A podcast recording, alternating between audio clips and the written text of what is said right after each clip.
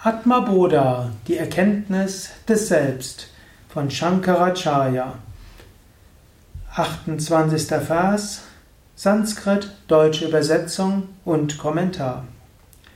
Atmava bhasayatyeko buddhyadhinindriyan yapi dipogatha divatsatma jadaisthairnava bhasyate so wie eine Lampe ein Glas oder einen Topf erhält, so erhält auch der Atman den Geist und die Sinnesorgane und so weiter. Diese materiellen Gegenstände können sich nicht selbst erhellen, da sie unbelebt sind. Om Namah Shivaya und herzlich willkommen zum, zur Vortragsreihe bei Atma Bodha. Mein Name Sukadev Gründer von www.yoga-vidya.de.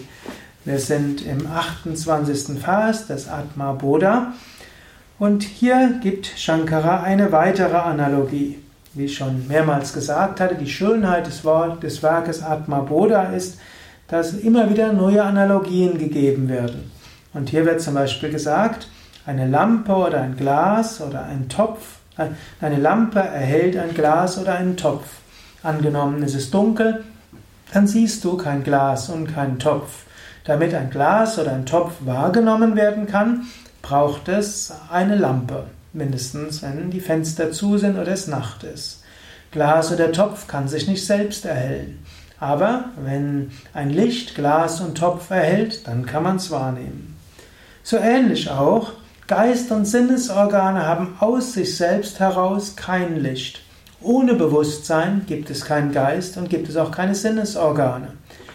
Angenommen, du bist bewusstlos, vielleicht in Narkose, hm, dann nimmst du nichts wahr.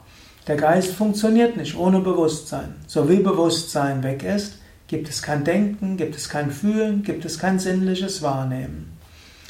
Jedoch ist es möglich, bewusst zu sein, ohne Denken, ohne Fühlen und ohne wahrzunehmen. Zum Beispiel im Traum sind keine Sinnesorgane des physischen Körpers da, dennoch du bist bewusst. Oder in tiefer Meditation kann es dir gelingen, jenseits von Gedanken zu kommen, jenseits von Gefühlen, bei voller Bewusstheit. So gibt es Bewusstsein ohne Gedanken, aber Gedanken nicht ohne Bewusstsein.